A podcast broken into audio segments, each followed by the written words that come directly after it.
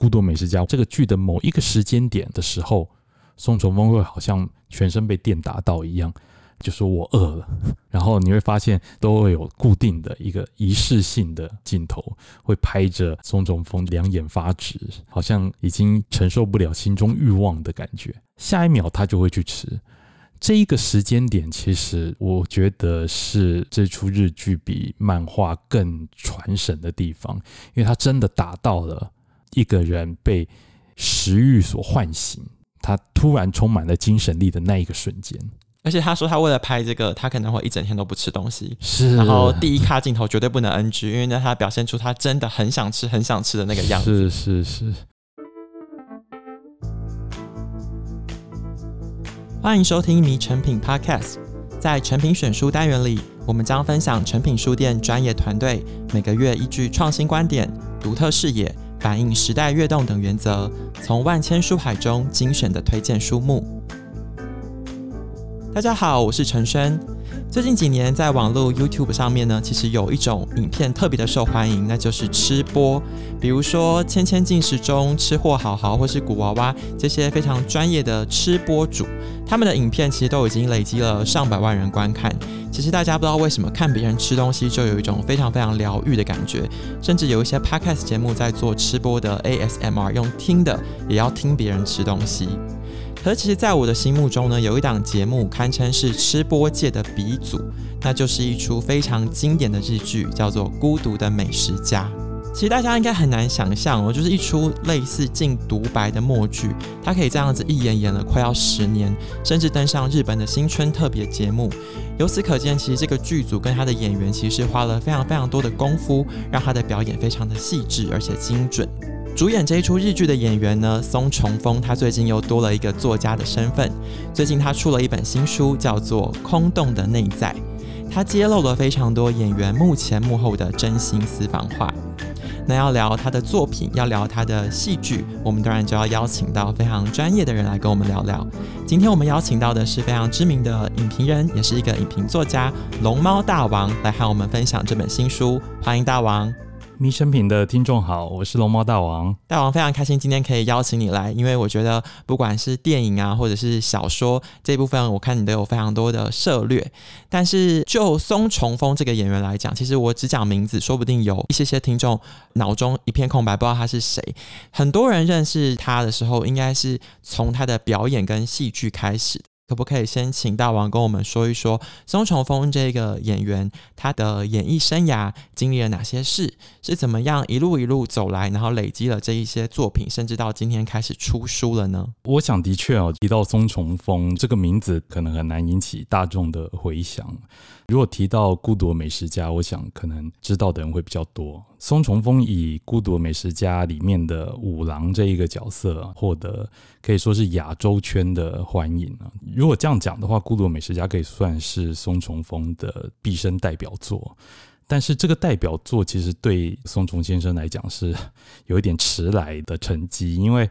他到二零一二年的时候才演了《孤独美食家》，而这是他演艺生涯数十年以来第一次主演的作品。之前都是绿叶，对，他之前都是绿叶。那他的绿叶演员的生涯，其实也不是说专门演某一种，比如说正派的角色。他其实过去演了很多的作品，其实都是黑帮的电影。那或者是悬疑剧，或者是刑侦剧、刑事剧这一类型，他通常都是演里面的坏人，或者是杀人魔之类的。不仅如此哦，其实松重丰过去的演艺生涯其实并不是很顺利啊。但是他一开始的时候，在一九八二年的时候，他就读明治大学文学部的时候，就是专攻演剧，所以可以说他是科班出身的。当然，你可以想象，这个年轻人他其实对演艺生涯其实是有很高的目标。他原本是想要成为电影导演，但是在学校里面就是看了很多舞台剧之后，他就开始慢慢想要成为在台前演出的演员。那他也很顺利哦，在明治大学这个很不错的学校毕业了之后，一九八六年他就进入了日本剧作大师全川信雄的剧团。在这个剧团里面，他也工作了三年哦，参加了很多不同的舞台剧演出。但是问题就发生在科班出身，而且呢也参加过大师剧团的这一位演员，在一九八九年之后呢，其实发展并不是很好。他虽然途中也还是有参加过很多，比如说电视剧啦，或者是电影的一些配角演出，但是。这个经济上面完全没有办法支撑他的梦想，他中间还中断过一年的时间，就是完全不演戏，然后去打工这样子。是他的朋友，也是现在日剧很有名的一位演员，叫胜村正信来鼓励他，然后呢，他才回到了演艺圈。当然，这个胜村正信大家都知道，他是有演过日剧《Doctor X》里面的医生，很有名。但是有点尴尬是，胜村正信其实很年轻的时候，二十几岁的时候，他就已经很红了。嗯，他就已经在北野武最受欢迎的综艺节目上面很受欢迎，然后他也在舞台剧跟电影都有很多的演出。所以某种程度上，对于松重丰来讲，这个鼓励虽然是来自于好朋友，但是其实是有一点压力嘛。对，好像有一点被可怜的这种感觉哦。所以，事实上，松重峰，你可以说他一开始的发展其实并没有那么的好。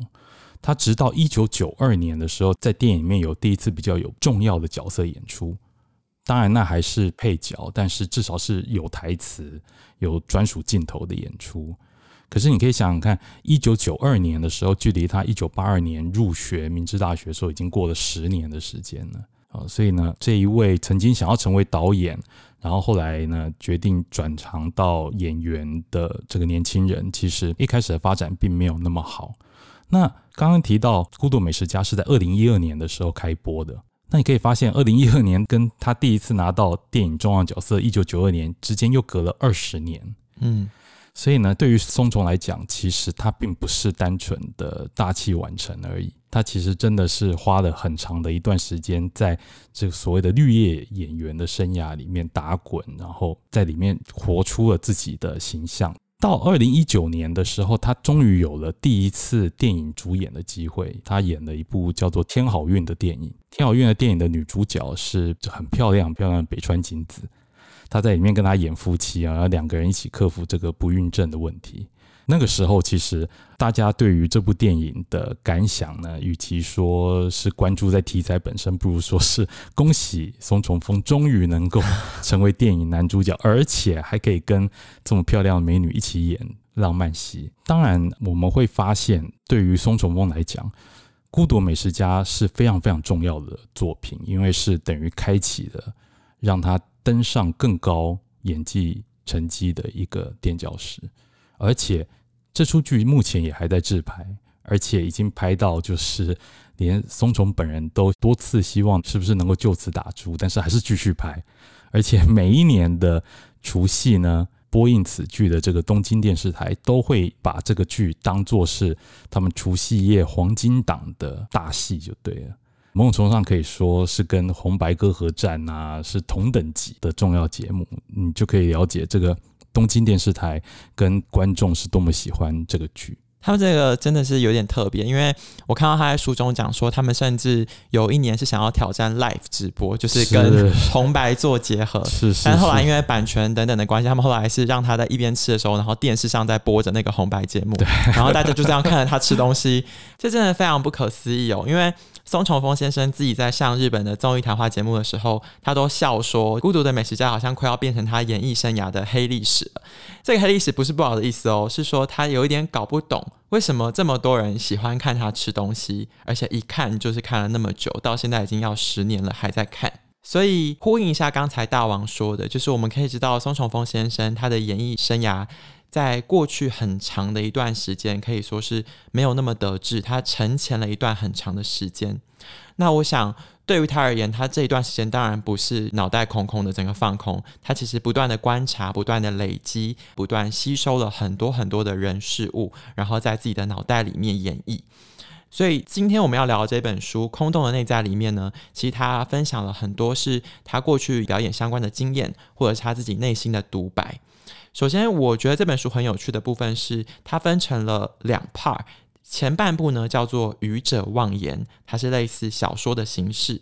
后半部呢叫做《言者戏言》，它是有点像是个人的心声。我想要问一下大王，他为什么会把这本书分成这两个部分呢？这是个很奇妙的故事，就是《空洞内在》这本书不只是一位演员写的书哦，它其实成书的过程本身就有点像是一部戏剧一样。在最原始的企划里面，其实这一本书是预计要收录松重峰与其他的演员或者是导演访问访谈之间的内容哦。Maybe 可能真的是因为《孤独美食家》在这一出剧上映之后，就很多人、很多演员都会来问松重丰：这个东西到底真的那么好吃吗？或者是呃，你在吃这个猪排饭的时候，脑袋里面在想什么才能这样子演？松重丰他听过太多类似的问题啊，那他有一点感觉很反感了。他的想法是觉得。我其实也可以直接就你的问题来回答你，可是我内心真正的话，其实没有办法以这么片面的方式去传达给大家。所以呢，这一本书的企划原本从访谈的形式来进行，但是松重本人呢，他希望能够改成由他自己来写里面的所有的内容，然后呢，呈现给大家，才能够让大家能够理解他想要讲的内心的话是什么。但是。像您刚提到说，哦，为什么他要刻意的分成愚者妄言跟言者戏言这两部分？这也很有意思。作为一位演员来说，要写这样子一本可能代表他二十年来经验的一本书，其实很多人会写的把它像是自传、半生传之类的。嗯，但是在我们看到《空洞内在》这本书里面呢，愚者妄言的部分呢，是分成了十二个独立的小故事，而且是幻想的小故事。好，那在演者戏言的部分呢，是以松重本人的角度来谈他在工作里面的感想跟看到的各色各样的东西。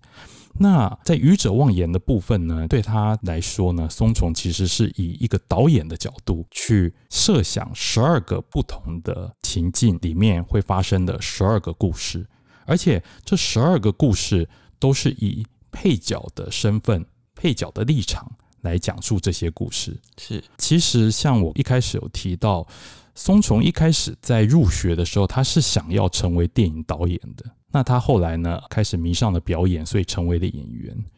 某种程度上，在《空洞的内在》这本书里面，松重有点回到了二十年前啊，甚至三十年前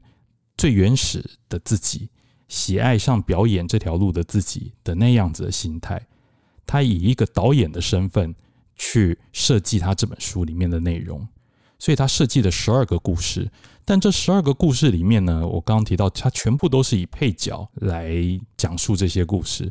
配角的这个身份又正好是他过去二十年来演艺生涯里面最常演的绿叶角色。对，所以呢，松虫在这样子的十二个故事里面呢，其实某种程度上去回顾了他最早的梦想。跟他后来的事业发展，这是一个很有趣的设计方式。这不是单纯的自说自话、自传类型的书。到了后半段的言者戏言的部分，则是有点像是随笔或是散文一样，让松虫呢根据他目前身处的日本演艺圈，他看到的各种现象，做出最真实的回应。这就回到我们刚刚提到的，他一开始其实有点拒绝。这种访谈演艺圈人士的这种形式，在这样子演者戏言的部分，其实是他自己访谈自己，他自己来阐述他所看到的各种事情。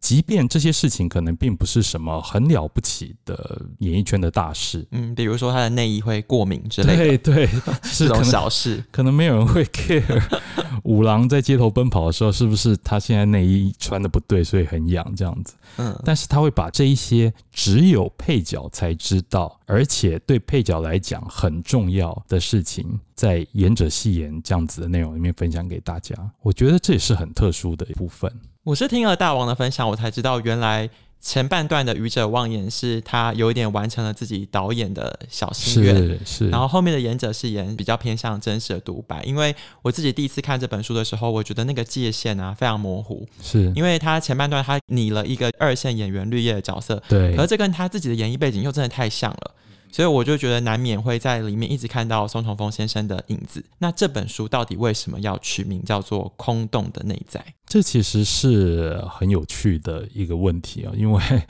会讲到空洞的内在这个。大部分的读者可能第一时间都会觉得好像在形容一个人很肤浅，然后没有内涵。是是，那为什么一位已经在演艺圈打滚二十多年的演员，要用这样子有点不吉祥的书名来当做自己的第一部作品？这其实有点奇怪啊。但是在这本书的两大部分，其实都回扣到他本身的演艺经验。空洞的内在这一个书名，其实也并不是松重丰特别为了这本书来心想一个哗众取宠的名字。其实，空洞的内在也隐含着松重丰对于自己表演工作的一些心得、一些心路历程。在很早的时候，在数十年之前呢，他其实看过劳勃·迪尼洛演的一部电影，叫做《蛮牛》。迪尼洛还因为这一部电影拿到了影帝。这一部电影里面呢，劳勃·迪诺非常的拼命哦，他为了戏去增肥了好几十公斤，然后呢又减重，在这场戏里面，所有的拳击戏他都亲身上任，然后被打得鼻青脸肿。这样子的表演方式是很有名的，所谓的方法论演技。嗯，你可以看到现在目前全世界影坛有很多人都师从这样子的表演方法，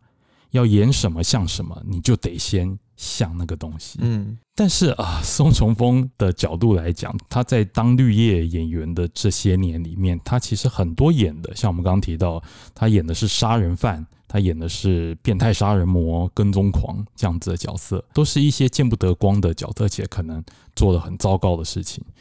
松虫就觉得，如果我今天要用方法论演技去诠释这些变态角色的话，那我是不是自己也要得去做一些很变态的事是 很恐怖的事情，他觉得这很不合理。如果是这样子的话，对他来说，其实要演好这么多不同性质、不同类型，而且有些可能很极端的角色，他其实只是想尽办法去让导演所思考的世界观，还有编剧所写好的台词，忠实的呈现在画面上。嗯，他的工作只是这个。而不是要有自己的想法，比如说他可能在演戏的时候觉得，哦，这个角色可能很适合我，或者说，哦，这句台词我应该要这样子讲才会更好。他认为这样子的想法反而会阻碍演员忠实的传达导演跟编剧所设想的故事内容。好，那如果为了这样子，演员可能在表演的时候想尽办法的去让自己的戏份多一点，或者是更改自己所讲过的。内容让自己显得更出色，其实松虫认为这样子的表演是不合格的，所以呢，对他来讲，表演这个字必须要达到无我的境界，这听起来很神，就是要把自己的执念跟意识全部抛弃，让自己化为编导手中的牵线人偶一样。嗯，他认为这样子才能够达到最完美的表演，而且他很有趣了，他也有说。如果演员能够达到这样的地步，演员才不会说出那种啊，为什么都没有好角色来找我？为什么我都没有办法找到好角色？对松重来讲，好角色这三个字基本上是没有意义的，没有好或坏的角色，只有角色而已。因为这个角色的好或坏是编导在剧本跟指导手法里面去决定的。不是你，你只是忠实的想尽办法让他们在纸上写的东西、口头上讲的东西化为你的肢体动作表演，这才是最重要的事情。所以，如果是这样子的话，作为一个演员，必须在表演的过程当中把自己掏空，所以他才会写出《空洞的内在》这样子的书名。刚刚提到松虫使用这样子让自己挖空内在来表演，来实现。编导心中的想法的这样子的表演方式哦，其实最特别的地方是在于，我想也许好莱坞的演员不会有这样子的想法，这 maybe 可能真的是属于日本演艺圈特有的一种表演形式。嗯，因为这刚好呼应了日本社会里面非常推崇的